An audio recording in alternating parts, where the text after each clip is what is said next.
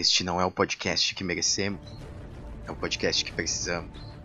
Seu apresentador não é um herói, ele é o guardião da arte, um pesquisador silencioso. Ele é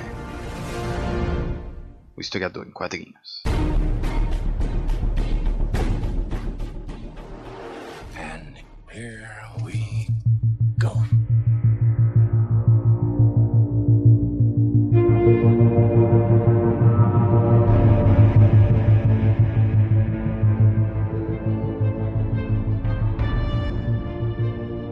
Salve jovens, aqui quem fala é Guilherme Silva, o historiador em quadrinhos. Sejam bem-vindos então a mais um episódio aqui, né, do nosso querido podcast de quadrinhos e história. Dessa vez aqui a gente vai abordar um, um, um clássico aí dos quadrinhos, né, querendo ou não, né, que é o nosso querido Monstro do Pântano. Olha só, demorei muito tempo para ler o Monstro do Pântano, porque primeiro que eu não sou muito chegado em histórias de terror, né, histórias de horror sou bem cagão, tenho medo, né? não assisto filmes de terror com, com muita frequência. Então, né, não, eu dei prioridade a outras leituras na minha vida, mas sempre ouvi que era um clássico e todos deveriam ler e tudo mais. E o Alan Moore sempre teve muito crédito aí, né, no, no que se refere à produção de quadrinhos, né? Então eu falei, pô, aproveitei que a Panini aí tava republicando o, o Monstro do Pântano, e acabei comprando aí o meu, o meu voluminho, né? Comprei, já tenho o volume 1 e 2, já li os dois né? E tô esperando aí a oportunidade para adquirir o 3, né? E vai indo até o 6, né? Completar essa coleção. Antes aí de, de adentrar na história, eu quero dar uma bronca na Panini pela, por essa.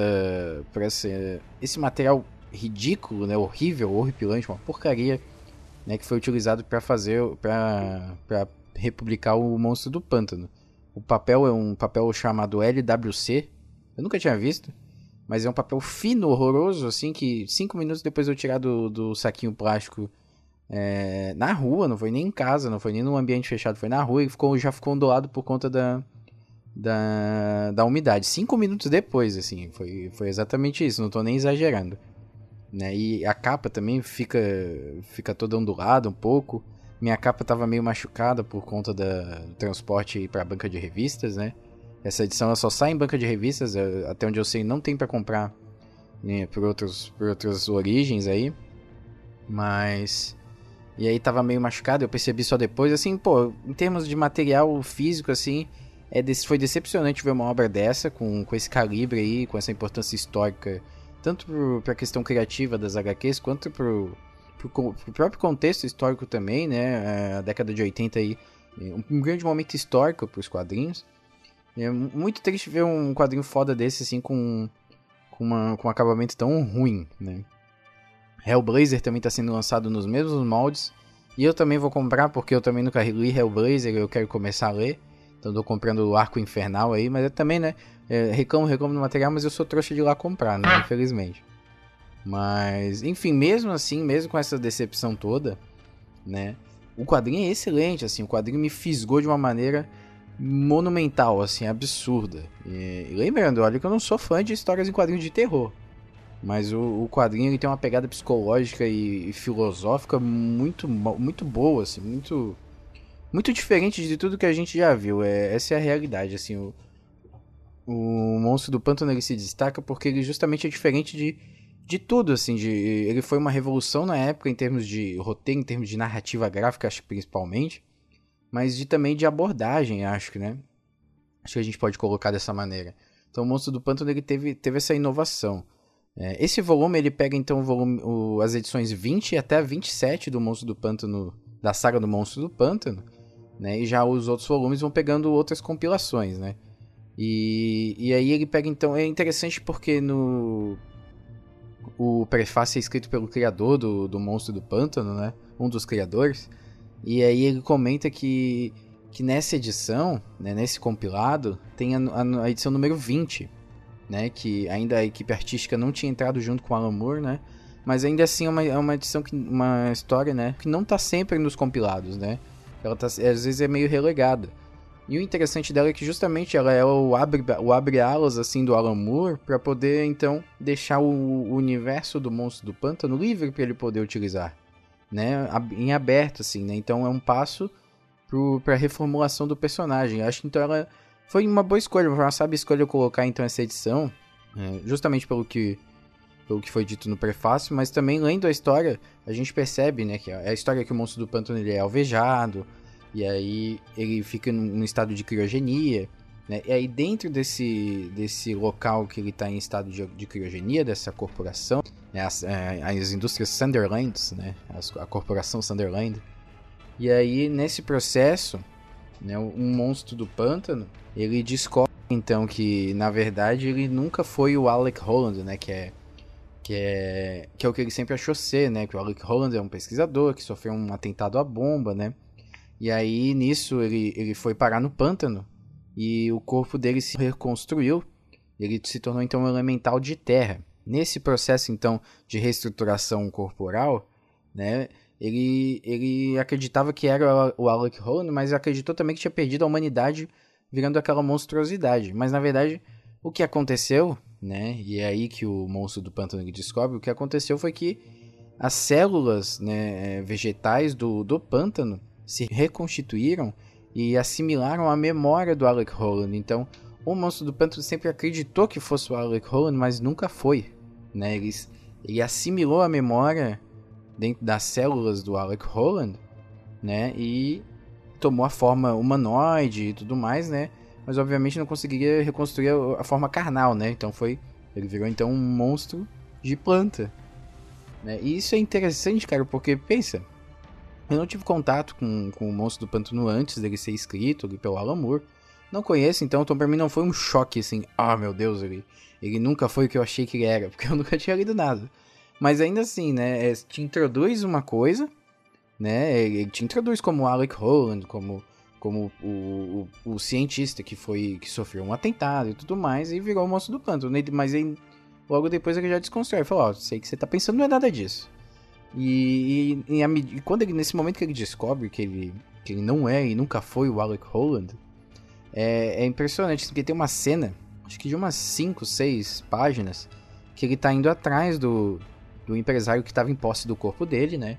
Que estava contendo ele em criogenia. E ele assassina o cara, na, na melhor do, das palavras para usar, de uma maneira brutal, assim, mas a, a, marcha dele até chegar até chegar no, no cara é impressionante, assim, é muito maneira. Assim, e, é, e é, a narrativa gráfica desse momento ela é tão espetacular, cara, que, que eu fiquei indo e voltando, indo e voltando nas páginas o tempo inteiro, assim. Porque eu queria rever aquilo, eu queria pegar cada detalhe que eu pudesse daquela, daquele momento. Então, pô, o quadrinho ele é foda demais nesse sentido, assim. Ele, ele, ele, ele é tem um horror cativante. Ele é um quadrinho de horror, ele tem cenas pavorosas, assim. Mas você não consegue parar de ler, você quer descobrir o que, que mais o Alan Moore vai te apresentar, o que, que mais os desenhistas como que os desenhistas vão traduzir essa mente doida do Alan Moore, né? E é impressionante. A arte também, eu tinha um preconceito, mas ela é fabulosa, assim, é uma equipe artística monstruosa, com perdão do trocadilho. E, é espetacular, assim, tem umas cenas de, de, de, página única, assim, geralmente na hora da apresentação da história, né? Tipo, ah, Monstro do Pântano em Raízes, por exemplo, né? E aí é espetacular, assim, é, é absurdo os detalhes, eu imagino como é que seria o painel original dessas histórias. Eu queria muito ter enquadrado na minha casa o painel original, assim, do monstro do pântano. Porque é absurdo. A, a, o traço, a arte final, o, a coloração. É tudo muito bom, gente. É tudo incrível, assim. Eu não me arrependi nem um pouco de, de comprar, mesmo que, que eu acho que o preço não vale a pena pelo material físico ali. Mas o material interno é, é fabuloso e eu vou continuar comprando. Primeiro porque eu sou trouxa, né? Mas porque fã de quadrinhos e às vezes ele se rebaixa algumas coisas, como comprar um material que ele acha fisicamente ruim. Mas, em contrapartida, né, a história vale muito a pena e o Hellblazer que eu mencionei, que eu vou comprar também no mesmo formato, o materialzinho ruim, vou estar tá comprando. E eu recomendo a todos que leiam, gente. Leiam se puderem, assim. E comprem aqui no, no nosso link na Amazon para ajudar o podcast. Eu não sei se esse volume em si ele vai estar tá sendo disponibilizado pela Amazon, porque ele é Uh, ele é meio, meio um material feito para banca de revista, né? Para o pessoal comprar em banca de revista. Mas o, o, Hellblazer, essas coisas, esses mesmo sendo no mesmo material, mesmo formato, ele, ele esse é vendido em, em lojas online, porque eu comprei online, não comprei na banca, apesar de na banca ter também. E então eu recomendo bastante aí adquirir o Monstro do Pântano do Alan Moore. E em breve a gente também vai comentar o volume 2, né? Porque também tem umas coisas bem características e bem diferentes. Então, pessoal, para dar uma ajuda aí pro podcast, curtam as nossas redes sociais, estão todas aqui no post: Facebook, Twitter, Instagram, é tudo UcraniaCast. Certo? Lá nas páginas a gente também atualiza aqui com os episódios do Historiador em Quadrinhos. E deem uma olhada agora no, no podcast do Ângelo, né? Que ele está iniciando aí um podcast solo também sobre estudos históricos, né? É, que é o Antes Tardes do que Nunca, aí, ó, fazendo uma menção aí ao Doctor Who. E, obviamente, sigam o Ucrania Cast, que é o nosso podcast principal, que tem episódio novo mais recente, viu? Se você quer que, então, esses episódios sejam mais constantes, ajuda a gente no Apoia-se ou compra, então, pelo link da Amazon aí, os quadrinhos que você gosta, os livros que você tem interesse, compra pelo nosso link que você ajuda a gente indiretamente. Na página do Facebook, volta e meia, a gente também posta promoções aí da Amazon para comprarem através do nosso link. Que também vocês podem utilizar e todo mundo se ajuda. Certo, pessoal? Agradeço então a atenção de vocês e até a próxima.